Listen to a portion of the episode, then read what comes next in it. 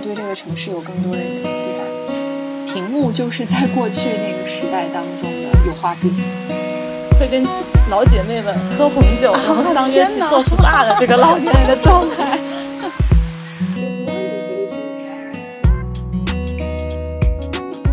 Hello，各位听众，大家好，欢迎收听不只是市民。作为公众号“一览众山小”可持续城市与交通的播客节目，我们与大家分享城市可持续发展的前沿资讯与话题，聊一聊城市，聊一聊城市里生活的你和我。我是今天的主持人 Sunny。那随着社会的发展，教育的普及，大众参与公众话题表达的意愿也在随之提高。得益于移动互联网的普及和新媒体像微博、抖音的广泛应用，政府部门、企业和媒体呢，都在借助各种新媒体。来和公众交流，那媒介的转变其实也促使着更多人参与公众议题，城市相关的话题更是如此。本期我们邀请了 Roca 北京 Gallery 的品牌负责人 Jasmine，以及一览的志愿者，也是上海 j a n s Work 的发起人、城市规划设计师璎珞，一起来聊一聊公众参与。嗯，那其实我们看到说，Roca 北京 Gallery 它也做了一些很多的项目。那在公众参与这，它做了哪些的探索呢？这次呢，可以给我们大概的介绍一下吗？好呀，呃，大家好，我是 Roca 北京艺术廊的 Jasmine。呃，Roca 其实是一个百年拥有百年文化的西班牙家具品牌。那因为品牌当中我们倡导的很重要的一个价值观就是设计，所以其实从零九年开始，呃，Roca 在西班牙的巴塞罗那。作为一个发起的原点，我们在全球六个呃地区建立了自己的艺术廊的网络。那围绕设计、建筑、艺术、可持续的议题，举办相关的一些策展和活动。那目的就是面向设计师和建筑师打造一个链接内容的专业平台。那今天特别其实跟大家分享的是我们 Roca 北京艺术廊发起的面向公众参与的一个城市造像的项目。其实，在这个项目当中，最早发起的一个原点是因为疫情爆发。坦白说，那段那段阵子就是二零呃二零二零年，去年对吧？对，是啊，二零二前年前年前年哦，对，现在是二零二二年了。前对，就是在二零二零年的时候，因为疫情突然爆发了嘛，那有一段时间，其实我们的伊朗空间是没有办法正常举办活动的。但甚至在最紧张的那段疫情的期间，还是处于一个被迫要关闭的一个状态。那那个时候，其实我们就在思考，那在这种很极端的一个情况下，我们还能做什么？我们还能为这个城市做点什么？那因为我们的空间其实是非常著名的建筑师马岩松老师来帮我们设计的。其实他在起初设计这个空间的时候就有一个灵感，就是他想打造一个面对城市开放的玻璃盒子。因此，他所运用到的一个建筑的语言，就是他在外立面是用一体化的整个的一个通透的玻璃幕墙来打造的。而在室内呢，它会有一个纵贯一二楼的一个互动大屏，二十四小时在面向东直门外大街来开放。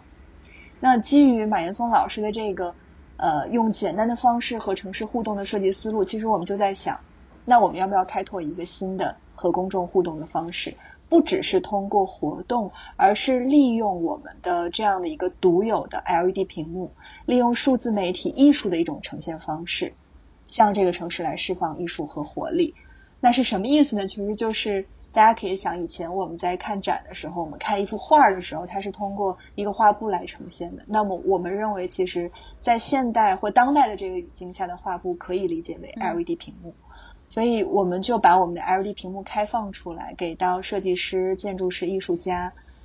然后也给公众一个特别的观览方式，因为这个屏幕是基本上算二十四小时来来开放的。所以给大家一种，就是你即便不用进入到室内空间当中，依然可以观展这样的一个体验方式，这样一个特别的体验方式。那我们也真的非常感恩，就是当我们这个想法从呃头脑风暴到最后真的落地执行，其实我们现在已经策划了一共十二期，也吸引到非常多的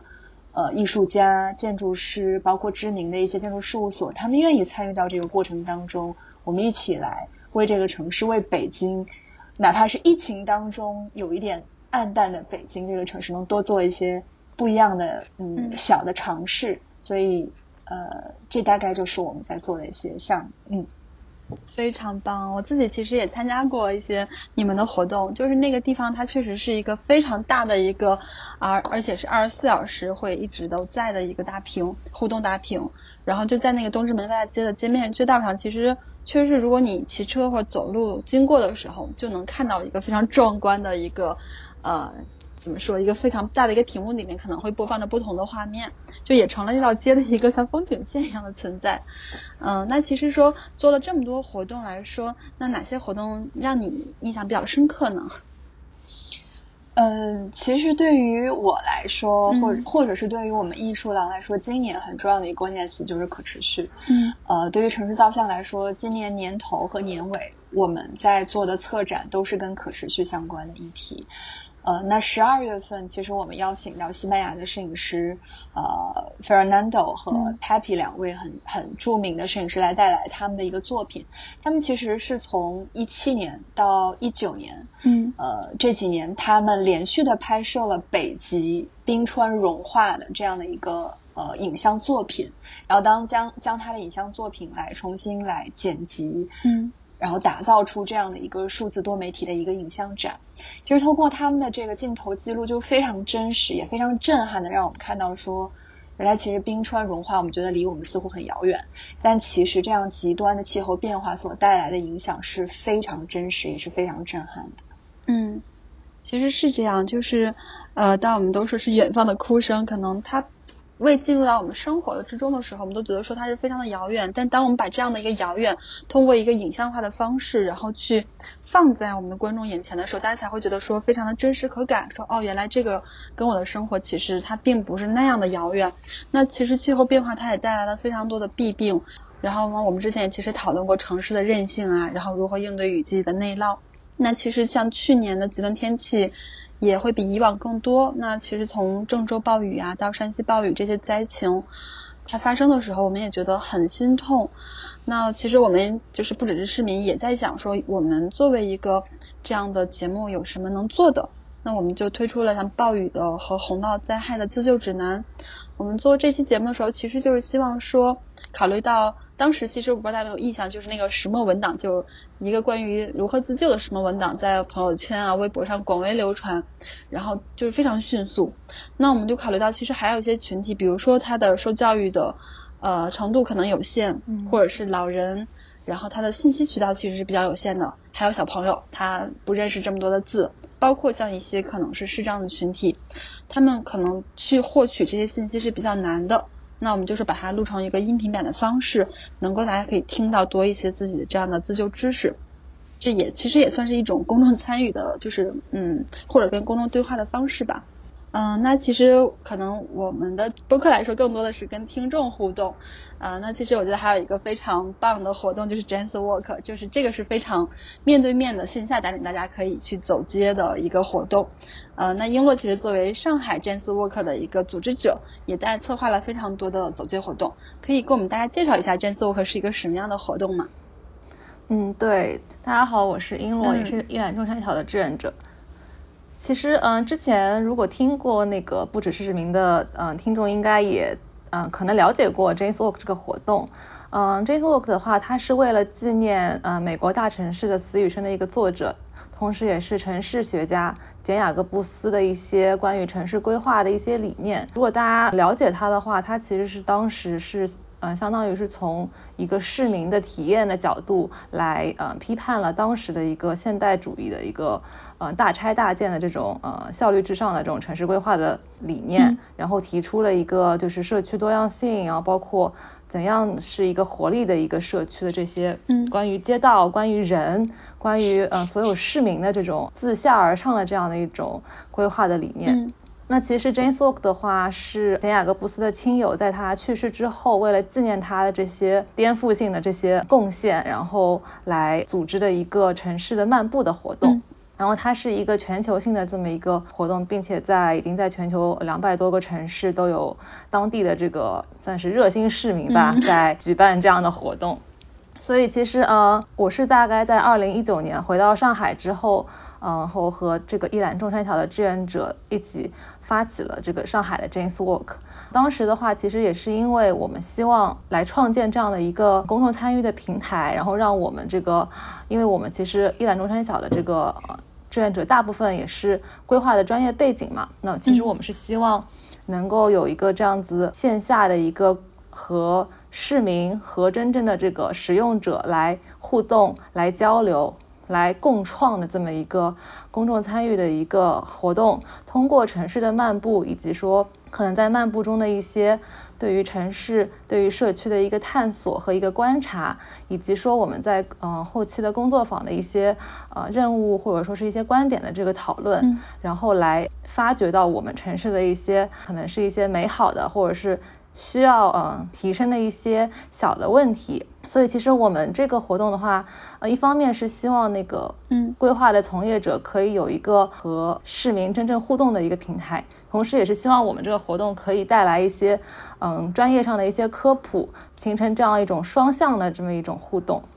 嗯，就是其实是在这个后疫情时代，就是大家面对面的交流其实是开始受到阻隔的，尤其是像这种间隔的封锁期之后，我们就更渴望能够面对面的交流。那其实除了 James Walk 这样的活动之外，啊，璎珞平时是在上海，那你其实在上海有观察到哪些活动让你印象比较深刻，或者你个人比较喜欢的呢？上海最近几年的公众参与的活动非常多，就是不管是从政府。层面还是企业或者是说民间的这些组织的话，都在以不同的角度去推行这一类的社区营造或者是公众参与的啊活动。那可能从政府层面的话，比方说现在上海一直在推广的这个十五分钟生活圈的一个概念，希望嗯从以社区为一个单元，然后来打造一个更加我们说习大大也说过，就是人民城市人民建嘛，嗯，就是这样的一个人民城市，真的以人为本的这么一种。规划或者是一种城市的微更新。嗯，今年的这个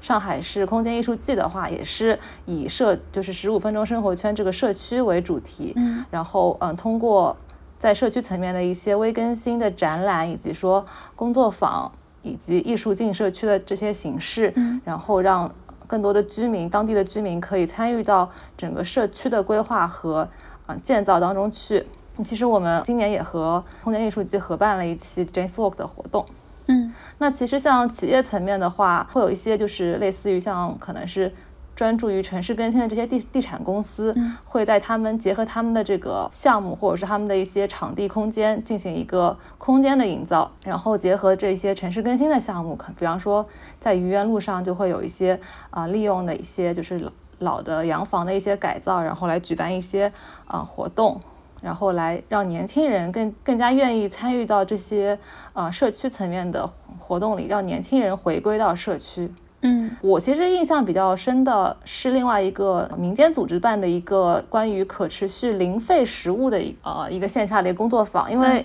他那个契机也比较合适，就是在他们是在中秋节的时候，嗯，开展了一个零费月饼的一个工作坊。因为其实大家也知道，就是中秋节其实月饼特别多，是吧？大家会是是是，就是尤其是有时候包装过度，以及现在品味也就是各种各样的创新嘛，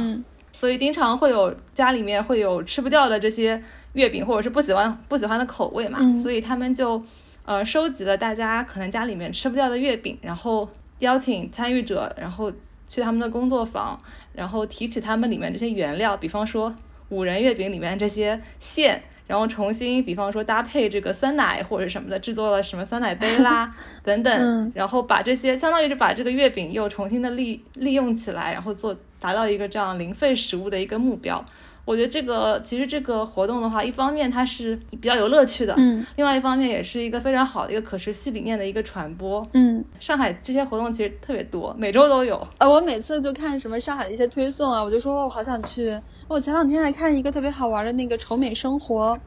就是他们是一批从各个大城市，然后回归到乡村去跟原来乡，就他们叫自己是类似于新乡村的建设者们，跟原来乡村建设者们一起去去做经营一些项目。那那个项目是一个果园，他们就是种甘树，然后他就会众筹或者大家来认养一棵甘树，然后你认养之后，那他这个就会他们就会进行这种生态的一些种植的实验。那在第二年的时候，会把这棵树结的果子，就是这个会邮寄给你。觉得这种其实很有趣，就是公众参与，它可能并不是一个口号式的这么一个词语和概念，它可以通过各种方式把它做的真的是很有趣，然后能够让大家提升这种参与的这种感受。不管你是在中间获得了乐趣，还是收获了知识。还是说跟你邻居的这样的关系、朋友的关系更加的紧密。其实它是一个，就是能够让我们对社区的归属感更强，然后能增加人和人之间的这种连接的一个活动。哎，其实我也有一个问题，我想问，就是璎珞，就是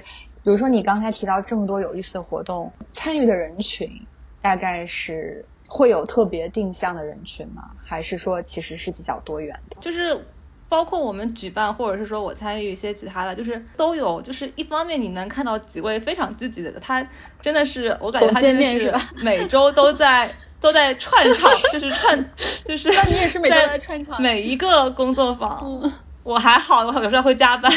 就他们真的是，就是每个活动都会看到他们，而且他们是已经可能不是参与者这样的身份，就是有一些些可能是因为他们是共创嘛，所以现在算是一个半参与半组织，有一个这样的一种呃转变。然后另外的话，其实也会有不同背景的一些，比方说像我们活动的话。嗯，其实虽然说我们是规划相关，但是也会有像类似于像互联网的，或者是媒体的朋友，或者是呃社会学、人类学的这些，甚至我们还有一个就是音乐家来参加过我们的活动，他可能更关注的是在城市漫步过程中街道上的这些声音。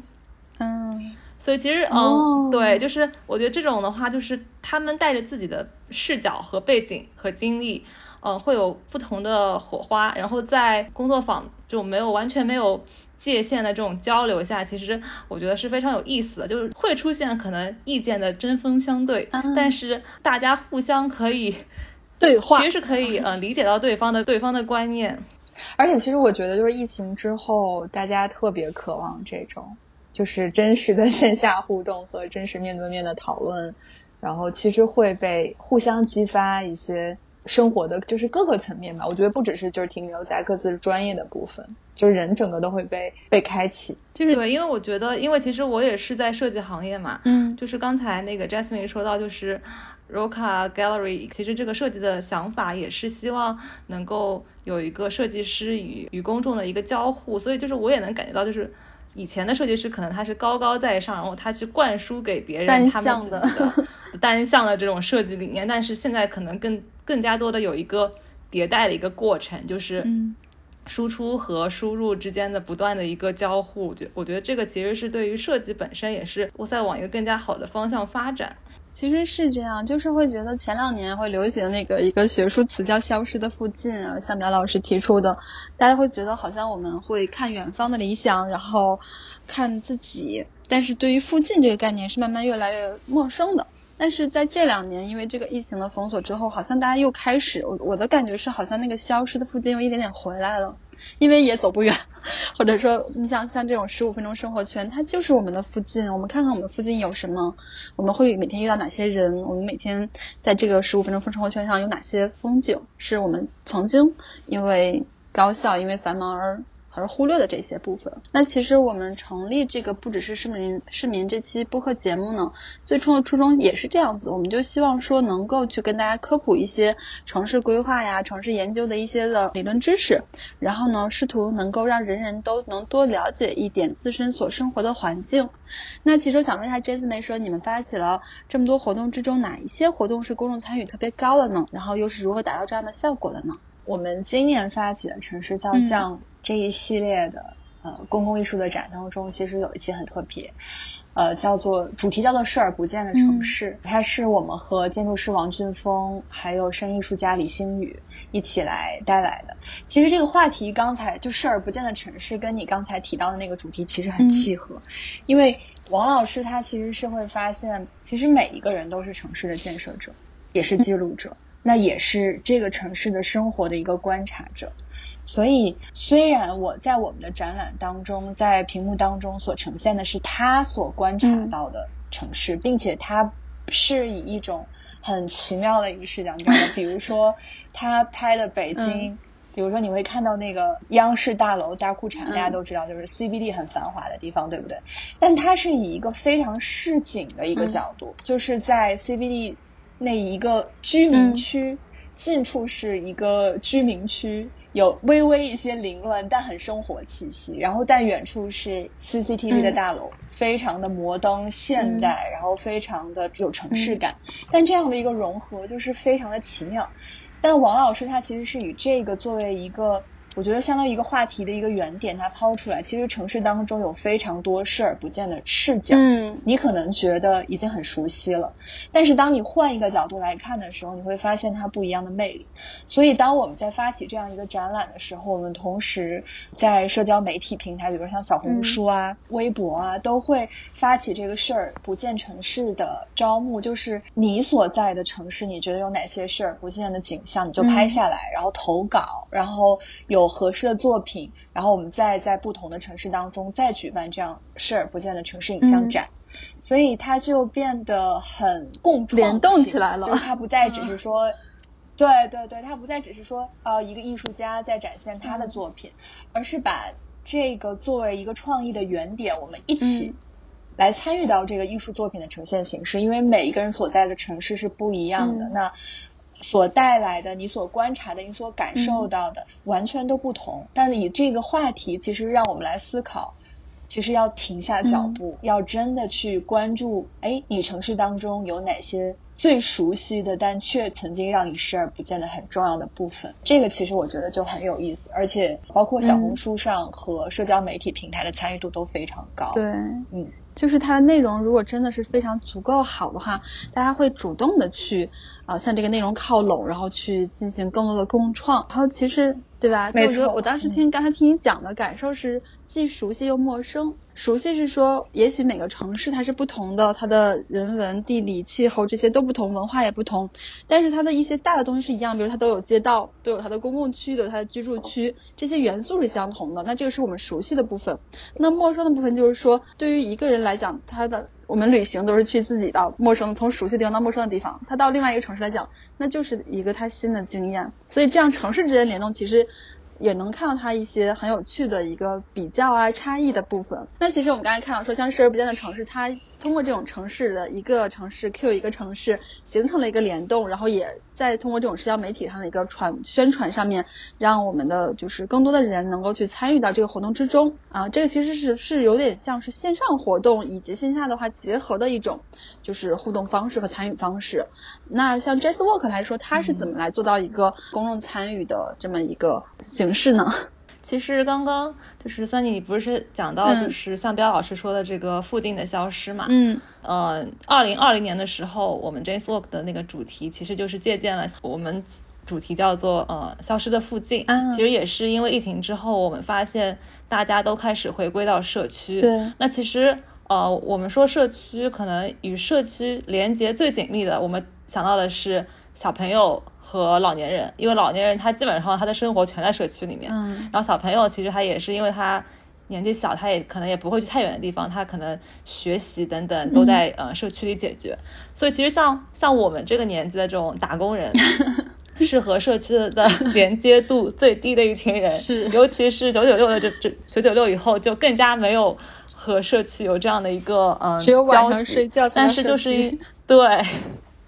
对，所以就是在疫情之后，我们其实反也反思了这个现象，嗯，所以我们就做了一期，就是关于就是想要寻找。消失的附近，然后那那一次活动的话，其实我们是因为其实我们的参与者刚刚也说了，背景比较多样，但是还是以年轻人为主，嗯，所以啊，我们我们是想要大家通过这个五感，就是呃听觉、视觉、嗅觉，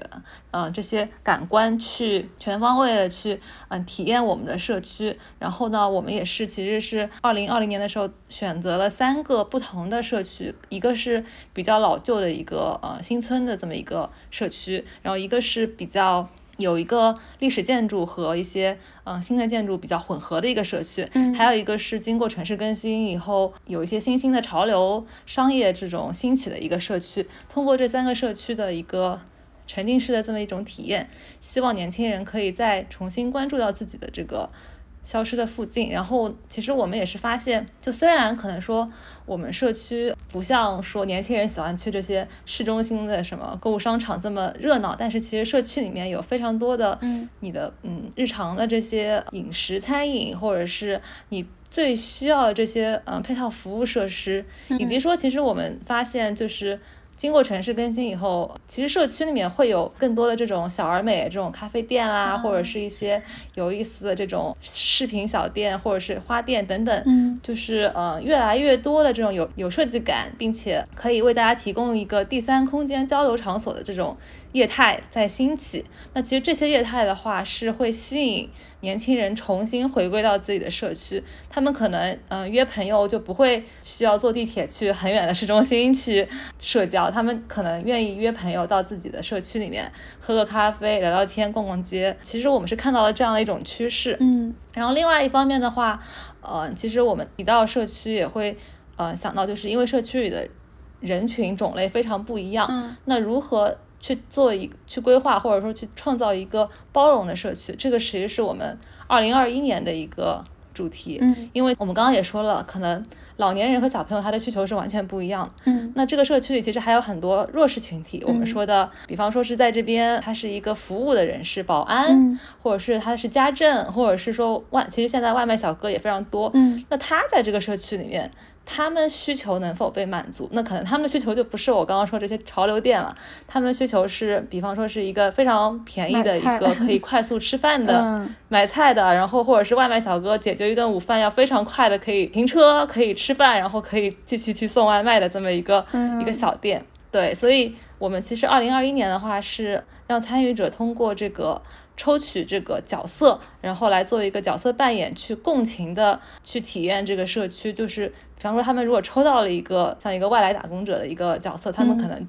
从这个角色的需求出发，嗯来观察这个社区是否能够满足他们的需求。那也是呃，我们其实，在那个活动里面的话，是发现其实大家是有通过这个角色扮演以后，他们其实是。更加看到了社区的另外一面，嗯、他们会发现说，嗯，可能有一些地方是比较薄弱的，可能是我在城市建设里面需要关注到的，或者是他们通过这个角色扮演以后，打开了新世界的大门。就比方说，我们有一位参与者，他扮演的是一个社区的老年人，嗯。那那可能我我们对老年人的这个呃想法。比较典型的一个印象，嗯。对，就是他们可能就是买买菜，然后嗯。去小区健身的区里面去转一转什么的。嗯。但是他其实通过在那个社，因为那个社区它是一个高端社区，所以他嗯通过在那个社区的一个观察，他发现那个社区老年人是这种会跟。老姐妹们喝红酒，然后相约去做 SPA 的这个老年人的状态，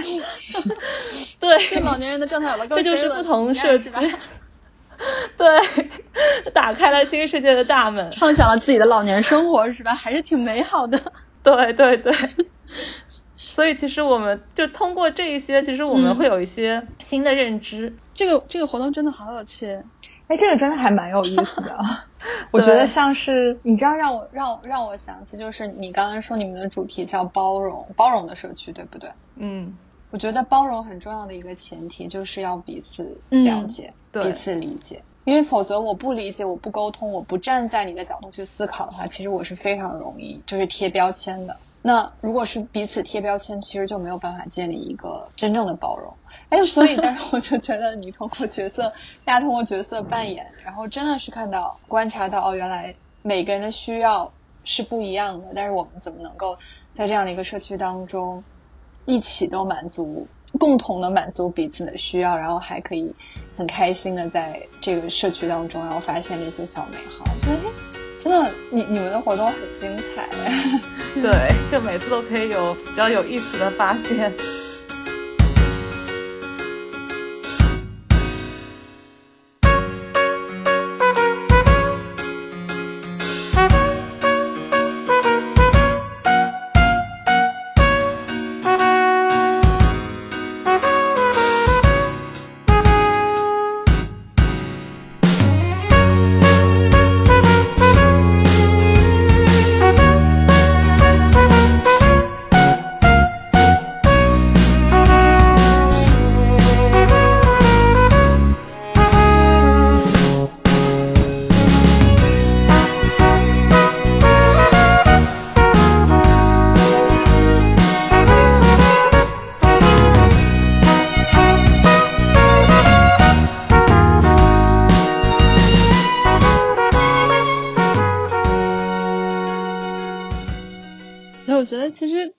说这些的部分，也说出了这个公众参与的价值是什么，就是理解、包容和我们如何去建设一个更好的社区。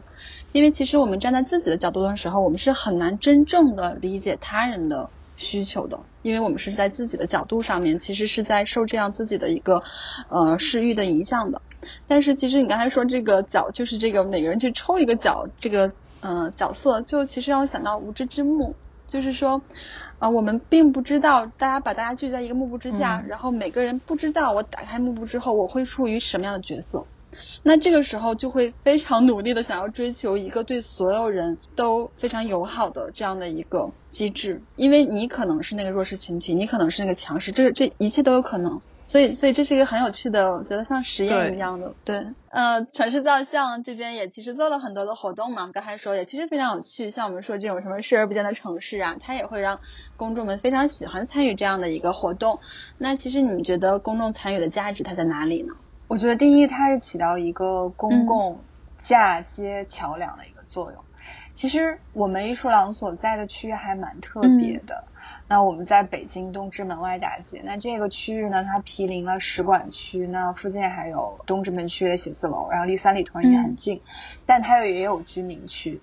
然后我们通过发起这样一个公共性的艺术展，那包括每一个展览，在疫情可允许的条件下，我们也会举办一些相关的开幕的活动，然后有一些论坛，有一些分享，会邀请大家来参与进来。然后你会发现，其实它会可以串联看似不同背景的人群，那不再只是就是传统意义上说，因为我们的艺术空间不是传统意义上的艺术廊嘛。但是通过这样的一个公共的一个形式，这样的一个平台，其实大家可以停下来关注讨论，然后彼此之间其实也会有一个共通的一个话题去聊。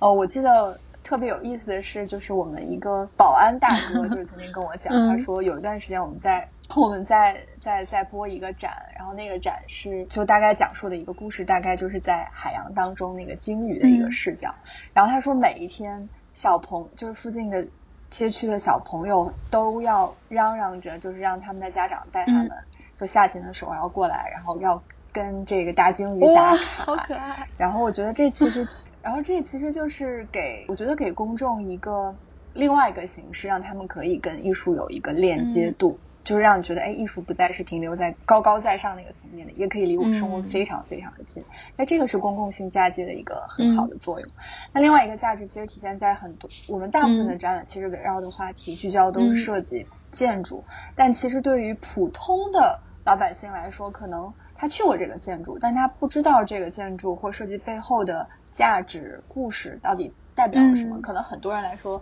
他甚至。都不一定知道，呃，这个建筑是谁谁做的，谁设计的。但是通过我们这样的一个面向公共开放的展览的形式，会让大家觉得，哦，原来遥不可及的话题其实离我还蛮近的，离我也很有趣。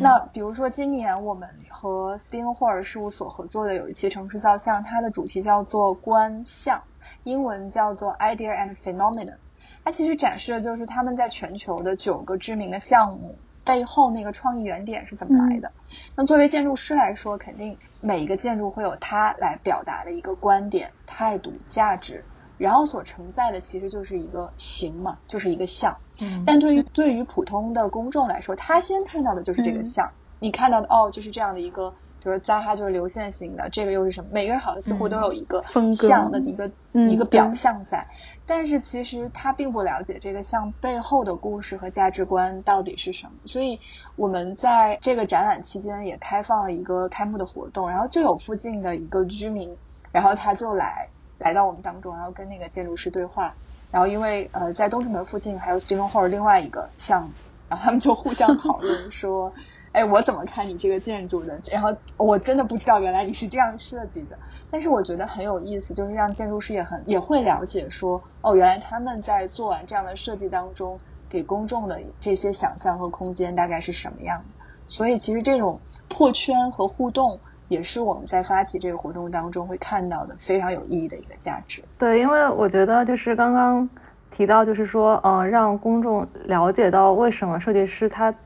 设计出这个项背后的原因，规划也是一样的，就是其实是我们说规划更加是一个平衡公共利益的一个呃这么一个学科或者是一个专业。然后对于规划来说，它的公众参与其实是我们说的参与式规划的一种一种方式嘛。那其实参与式规划的话，也是就是全球，呃，就是从可能现代主义的城市规划这种以效率至上的这种方式转变为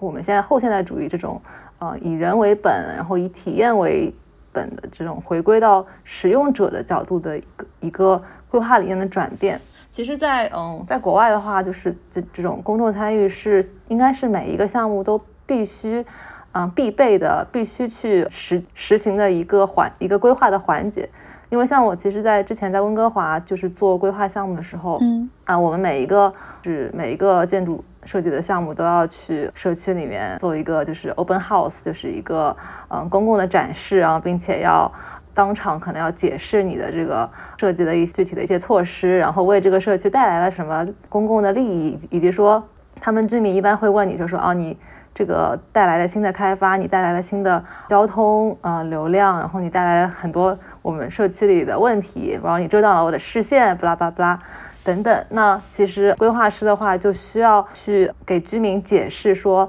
我们这个项目它其实为社区带来更多的是，啊，比方说带来带来了更多的活力的这个商业，或者是说我我给你带来了公园，或者是带来一些公共空间，然后提升了整个。社区的一个空间的品质等等，所以其实，嗯，公众参与的话是有这样的一个桥梁，让让这个设计师和使用者能够互相的理解。其实国内的话，其实这两年越来越注重这个公众参与了。其实这也是因为我们可能现在，嗯，城市的建设逐渐的转为以城市更新的项目为主，也越来越精细化，所以其实。这就必须要我们设计师或者规划师去关注这些社会公平的这些问题。我想到就是，嗯，可能之前我是看到一个一个项目是社区的一个沿街的一个景观的一个改造。嗯，因为其实上海前几年因为破墙开店的这种呃违算是违章吧，被嗯叫停了之后，所以很多的以前的社区就是社区底商都被重新又关掉，然后变成了这个封闭的这个社区的围墙。那那个项目的话，其实算是一个。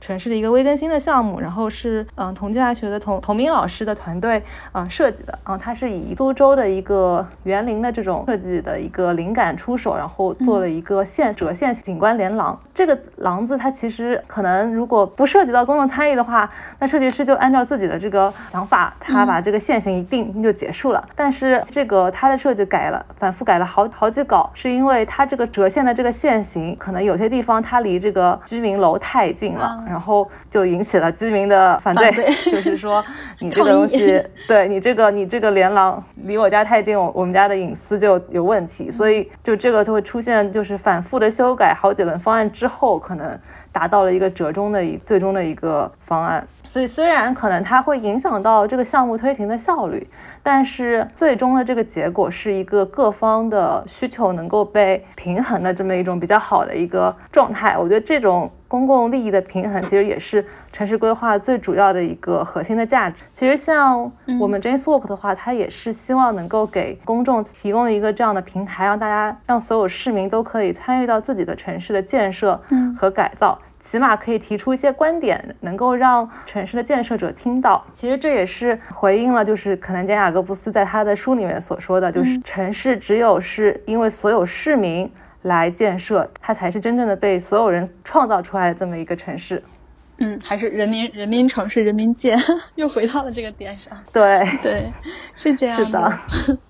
嗯，其实刚才 Jasmine 讲到那个小朋友每天都要去跟大金鱼打卡，我想到有一期特别好玩，有一期我们是讨论儿童友好的这个话题，然后嘉宾就讲到一个他们是做社区的营造的社社区花园，然后呢就一起做了一个小花园，结果那个有一个小女孩，她每天都过来打卡，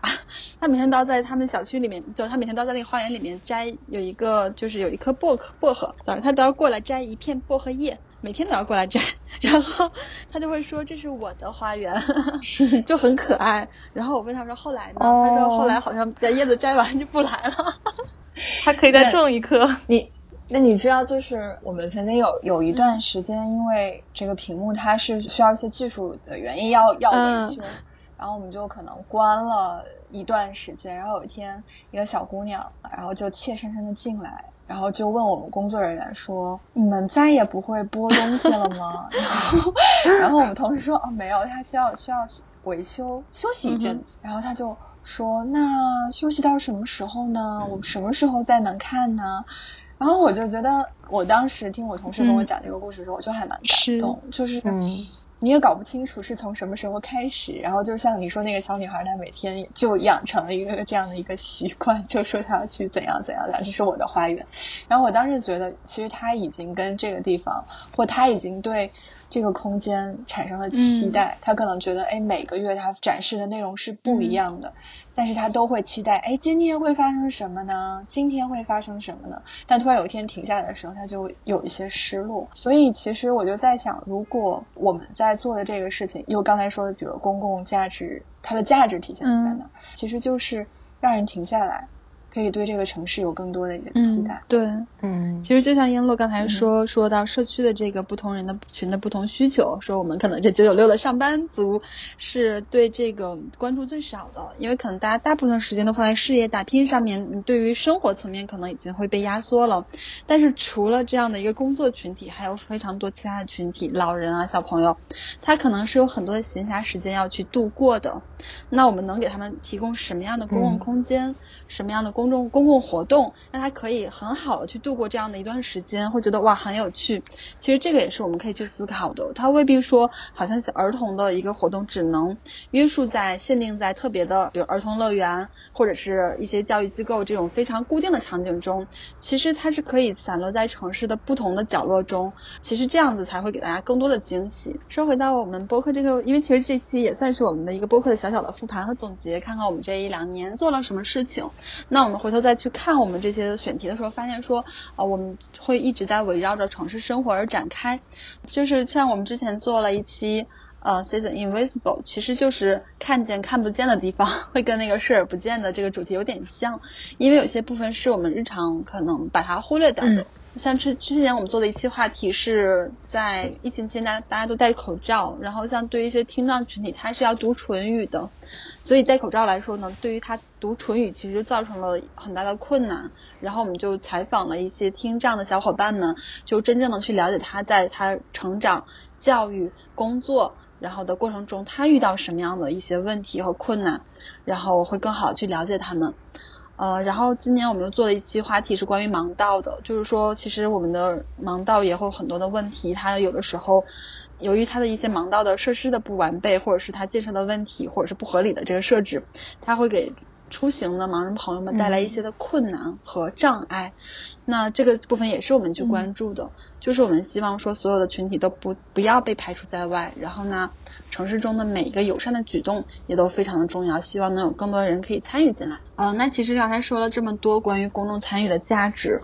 不管是说我们刚才说活动啊，还是展览，还是播客，我们的表达形式其实也是在变化的，就是从文字。到画面，嗯，然后从长视频到短视频，这些变化呢，不仅影响着信息的这个表达形式，它也影响着它的表达内容，同时也塑造着我们人们接受讯息的一个方式。比如说像腾讯文档、石墨文档，它会让每个人都可以成为编辑者。那疫情期间的这种求助信息，还有水灾的期间的救援信息，以及像自助自救指南的一个迅速传播，我们能看到说在线协作的一个方式，它发挥着互联网连接的这种这样的一个功能。我们刚才讲到说，展览其实已经从单向的一个你被看变成了很多的交流，所以它从单向输出变成了双向交流，然后可以互相补充。那其实从长视频到短视频的这样一个变化，可以看到说单位时间内的信息密度也在增加。然后呢，展览的过程中。观众从单向观看变成与展品，还有我们的艺术家、规划师，他可以进行积极的互动。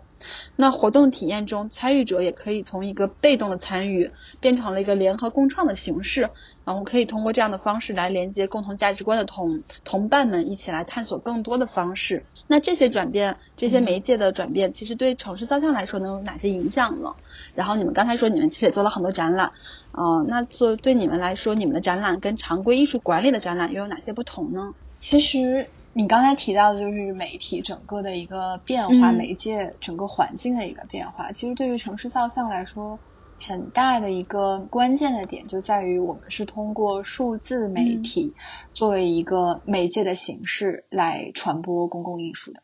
大家可以想说，在传统的，我指的是说传统的，比如说美术馆啊、艺术廊，可能他们所陈列的艺术作品更多的是，呃，比如说画，比如说雕塑。那这样的一个载体的形式，跟我们现在城市造像在运用的一个载体，就是屏幕这样的一个形式是完全不同的。那就像我刚才其实一开篇的时候，我们就说，我们会认为在现在的语境下，其实。屏幕就是在过去那个时代当中的油画布，那屏幕所承载的，包括现在特别火的 NFT 艺术，其实屏幕它所承载的范围是非常非常大的。那跟公共相关的艺术形式完完全也可以基于这样的一个载体。其实这个是我们城市造像这个项目能够发起的很重要的一个原点。另外一个，其实呃对于我们来说能。非常直观的感受到媒介的一个改变，就是一个去中心化。那比如说之前，像刚才你也提到，那之前可能更多的传播的形式也好，包括展览的形式也好，那它是单向，就是我来告诉你这个故事是什么样的，你只要来看就好了。但现在我们想表达的更多是互动性，比如说刚才提到的视而不见的城市展。那除了我们会陈列艺术家、呃摄影师的作品之外，那也愿意说在网络上通过 UGC，通过让大家来发起跟随这样的一个话题，自己来上传自己的一个作品。然后再来遴选出不错的作品，然后我们再来做一个呈现，这样内容就是源源不断的来共生、来共享出来的。所以它完全是和之前的还是中心化的这种媒介传播是不一样的。这种去中心化，但却增加了更多的互动性在其中，其实更容易激发说公众的一个参与度。这个也是其实我们所倡导的一个展览形式，包括我们在做的活动，其实都在围绕说如何能够让对话。更有效、更自然的发生出来，让建筑师、设计师和公众的对话，在一个合适的频率，让大家能够彼此理解的一个状态下，能够发生出来。所以，这个其实是对我们来说，我们所理解的就是媒介的变化对于我们的项目也很重要的一个影响。嗯，就是这这个过程让我我的理解是，它让公众从一个旁旁观者变成了一个参与者。然后，但这样的一个有效介入，会让他对这件事情的参与感更高，然后他的会更有意识的主动的去理解。而不是说，可能我站在旁旁旁观者，更多我们会联想到一个词，就是评论。这个事情是跟你无关的，那你就加标签或者去评论就 OK 了。但是，一旦你真正的介入到这个之中的时候，那其实这个角度就会更加的多元，然后他思考的深度也会更加的去深一些。那英诺作为规划师，你是如何看待媒介转变对于公众参与的影响呢？从规划角度的话，这几年随随着这个数字化的这个嗯进展，其实嗯，对于就是规划的方案等等都还挺公众参与也有非常大的影响吧。嗯，从 J S Walk 本身这个活动来说，就是其实疫情之后，尤其是国外城市都封锁了嘛，所以。没有办法去举办这种线下的这种嗯，大家聚集在一起这种面对面的这种漫步活动，所以其实很多国外的城市啊，像新加坡啊等等，他们都转为了一种就是大家在线上用这个谷歌虚拟街景图，然后大家一起呃开一个这个视频的会议或者是什么的，然后嗯，同时大家一起在街道在虚拟的街道里面漫步，然后来感受这些城市的一些呃空间等等。然后包括也会有其他城市的话，通过一起在线看关于这个城市的一个电影或者是一些纪录片等等，来体验城市的这个空间。那从规划层面的公众参与，随着这个媒介的转变，我们这两年也看到，其实现在我们说看方案的方式越来越多样，而且越来越 fancy，就是可能一开始我们就是还要把图纸打印出来，然后。展板挂起来等等，那现在到多媒体，然后再到现在的 VR、AR 这种戴着这个这个眼镜，然后或者是拿着 iPad 可以实时的看到这个设计本身，以及说像公众参与的话，有一些社区的话，它会有一些研发的这种 APP 呢，它是可以让居民直接就是在这个 APP 里面可以去建模，或者是可以快速的选择一些板块、空间元素，或者是一些街道家具等等。对，就是可以马上的赋能这个居民来自己做方案，或者是做自己做一些小的设计。或者甚至是搭配一些颜色等等，那其实他们的自主性更高，他们能够更加便于他们对于这个社区的自己的想法可以快速的能够展现出来。然后包括我是也也是看到，就是把 AI 的里面的一设计的一些街道家具，然后应用到就是我们的就是它这个小区里面的一个公共空间，那也是可以快速的就看到说，如果我在这里添置一个艺术装置，或者是添置一个座椅，会是怎怎样的效果？就是有了这些媒介的转变的话，可以让所有的参与者更加沉浸式的、更加有效且直观的看到自己的创作。嗯，也是因为有了这个媒介的转变，所以我们才有了现在我们说创作者经济或者是 就是共创的这样一种 一种那个现象吧。其实大家都是有这些需要的，或者说我的社区，我生活在这里，我对它的这个需求其实是非常实际的。可能不是说，如果是只是一个设计师，他如果不了解这个地区，他能他就会按照自己的喜好和想象去设计，然后看。这里的人们喜欢什么？但是喜欢什么，其实只有居住于此的人他是最了解的。而这些媒介的转变，会等于给他提供了一个方法和一个工具，让他参与变得更容易、更可行了。是的，其实大家从一个评论者变成了真正创作者的一部分以后，他们其实能够更加理解到设计一个东西是非常难的。就他们不会挑三拣四，他们反而会更加可能 更加容易接受一些尊重你们的专业性，接受一些想法，对，更加尊重。其实这也是一种互相更好的理解。然后我我理解了这个是有多难。然后你也理解我的需求可能有哪些更多的，像我们刚才说老年人喝红酒的这个需求，如果不是亲身体验，真的是想象不到。对，其实而且刚刚 Jasmine 提到就是去中心化这个趋势嘛，因为其实我们呃也在分析说为什么现在社区这么火，就是疫情之后大家这么关注到社区，其实也是一种怎么说物质空间的一个去中心化的一个一个结果吧。就其实大家可能之前都是往市中心跑。就上海可能就是往新天地，然后北京我不知道可能往三里屯或者怎么的。对，嗯对。但是疫情之后，一方面是交通工具的一个限制，同时也是就是大家开始愿意自在自己的社区里面去进行一些。日常需求的一些探索和一些满足，所以就是就这个去中心化，在我觉得在城市的空间里面就形成了，就是我们为什么会越来越嗯关注到社区的这些嗯配套服务、公共空间等等。那我们刚才聊了这么多，对呃，然后今天其实我们录制期间也是刚刚好迈入二零二二年啊，所以 Jason 呢，对于你和城市造像来说，啊，你觉得去年有哪些年度关键词呢？然后你的新年又有哪些新的计划呢？去年的年度关键词应该是挑战吧，就是。我在昨天就是元旦那天刚看了一个视频，然后有句话我觉得很打很打动我。他说：“The fruit of everything life begins with challenge。”就是你。很多的事情，你生命当中的那个果实其实是源自于挑战的。因为去年还是在一个疫情常态化的一个过程当中，那包括对于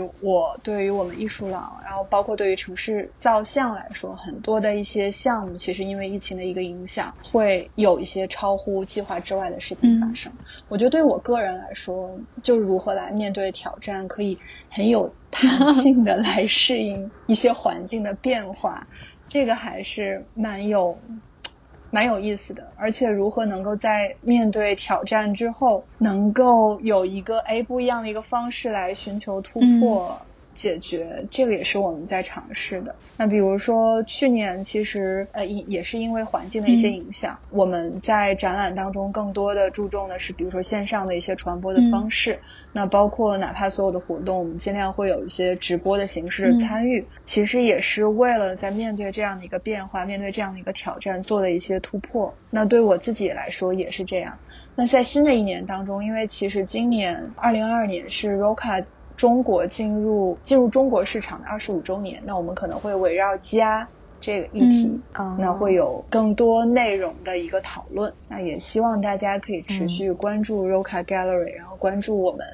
在做的面向城市，然后面向建筑设计这些议题所发起的一系列的活动和展览。嗯嗯，那璎珞呢？就是相信去年对于璎珞来说也是非常精彩的一年。那对于你来说，你的年度关键词又是什么呢？哦，我觉得我可能二零二一年的关键词是连结吧。嗯，就是在个人层面的话，我觉得呃，一方面是通过一览这个团队认识了非常多就不同行业，可能性格不一样，但是又拥有着同样的价值观，并且热爱城市、热爱可持续这个议题的这些小伙伴。那也是通过这些小伙伴，我可能又连接到了在这个城市里同样推行着一些同样的理念的。各种组织或者是各种个人，嗯，就是形成了其实这样一种互相学习，然后互相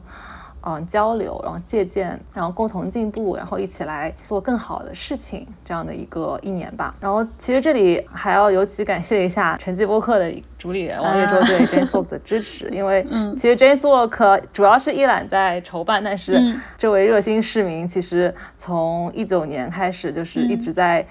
支持我们上海这边的活动，嗯，然后从策划到宣传、摄影等等，其实他有他都有在提出一些很好的点子，嗯，所以非常感谢他。对，其实连接可能在活动层面的话，嗯，其实 j a n e Walk 在去年，我们在一九年的时候，其实就已经在北上广深都已经推出了嘛。啊，一九年的话是北京和上海，因为北京我记得也是三妮你这边 就主要来呃组织策划的嘛。然后二零二零年的时候，就是前年了已经，就是做到了北上广深四个城市的一个同频。对。然后呃，然后今年的话，呃，去年二零二一年。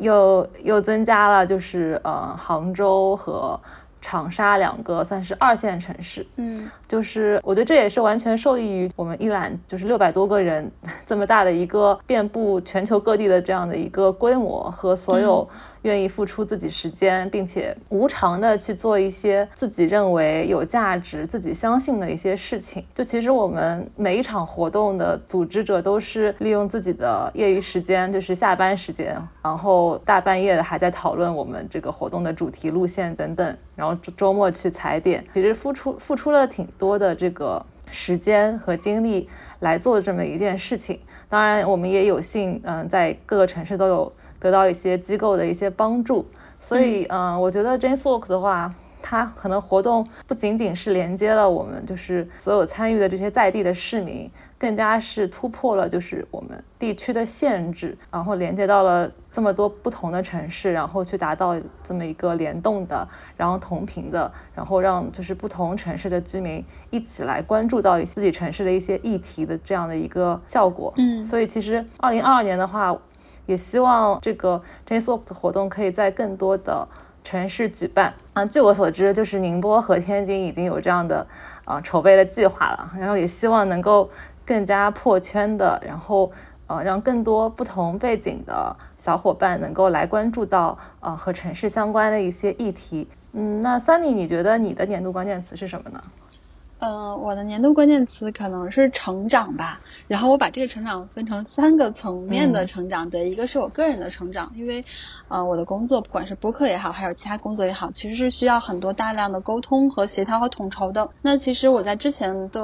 中间可能会更理性。那我后来发现，其实除了我们考虑一个沟通的目的之后，我们还要更多的看见具体的人。因为不管我们今天对的这个人，他是在大机构呢，还是在这样的互联网的公司，还是在工作室，我们看起来都是有不同的利益和流程的。但是在我们此刻沟通的时候，我们的目标肯定是一致的。所以在这种理性和效率之外，我们就会其实更多的去关心这个具体的人。然后我们的沟通的语境啊、场景不同，其实我们的方式也可以有一些更有弹性的调整。然后第二部分就是团队的成长。播客团队其实从最初成立之初的话，第一期是只有六个人，筹备人，筹，然后到今年的呃到去年，嗯，到去年年底已经发展成了七十六个人，那就变成了一个很大的团队。对，哇，哇塞。我都不知道，原来不只是市民，现在有这么多人，对，已经有这么多人了。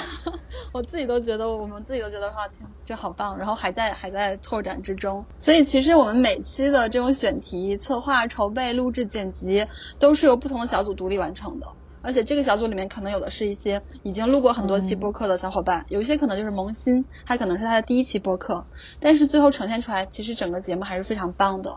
所以我觉得每个人都在为这个节目贡贡献着自己的才华和时间和精力，就像你刚才说在 Jazz Work 的筹备中是一样的，大家都是在工作之余，然后为了这个同样的一个价值观或者是喜欢的事情去去努力。所以我就觉得很希望说播客可以成为一个载体，就像一艘船一样，然后所有人都是这样船上的船员，大家可以一一起乘坐这艘船，然后驶向更远的这种大海。然后还有一个就是节目的成长吧。因为不止是市民，其实已经推出了四十二期节目，然后呢，它在小宇宙、喜马拉雅的收听量已经达到了三十二万，也是我们我们没有给自己设过预期，其实是。我们从做第一期节目的时候，然后当然后面刘老师也并不给大家所谓的什么指标、流量的这些的，就是目标是没有的，对，就是每个每次所有参与的人都想着如何让这个节目更好，然后实现了这样的一个结果，我觉得很很惊喜，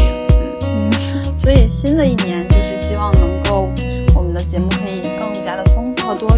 可以更深入，也可以更加的轻松和愉悦，像朋友一样，然后可以继续的陪伴着大家。然后我们也希望着更多的人可以来关注城市生活的方方面面。我们是居住者，也是建设者和推动者。城市的可持续发展呢，需要更多人的参与。好啦，那今天的节目就到这里了，非常感谢璎珞和 Jasmine，嗯，和我们一起来聊这期，那就拜拜，再见，拜拜，拜拜。